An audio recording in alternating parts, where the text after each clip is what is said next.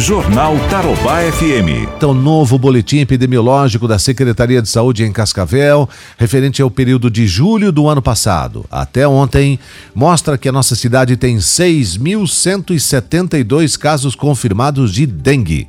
Além disso, já são cinco pessoas que perderam a vida por conta da doença. O boletim epidemiológico aponta ainda que Cascavel teve quase 10 mil notificações, sendo que 3.017 foram descartadas. Os dados podem ter um novo aumento, visto que 787 pessoas ainda estão aguardando o resultado de exames.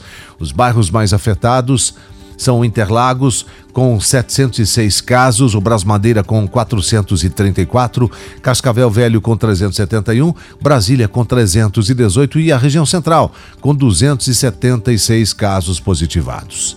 Deixa eu falar com o Rodrigo Arende. Rodrigo, notificações de dengue registram queda no Paraná. A Secretaria de Estado da Saúde divulgou nesta terça-feira mais um boletim da dengue, que indica a tendência de queda no número de notificações. Por conta desta diminuição, a publicação do boletim volta a acontecer a cada 15 dias.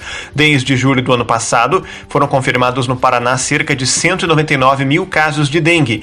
Em relação ao boletim anterior, divulgado no último dia 19, foram incluídos 18.650 novos casos no informe desta terça-feira.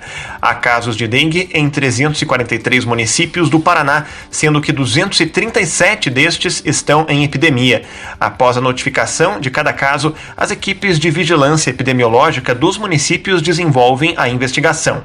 O secretário da Saúde do Estado, Beto Preto, reforça que a população precisa estar consciente que a dengue é uma doença grave e que cada um possa contribuir na eliminação de focos de água parada. Nós precisamos de vocês. Nós precisamos da sua colaboração, da conscientização da opinião pública. Nós precisamos estar juntos. Entre os 332 mil casos notificados de dengue no Paraná desde julho do ano passado, mais de 73 mil já foram descartados.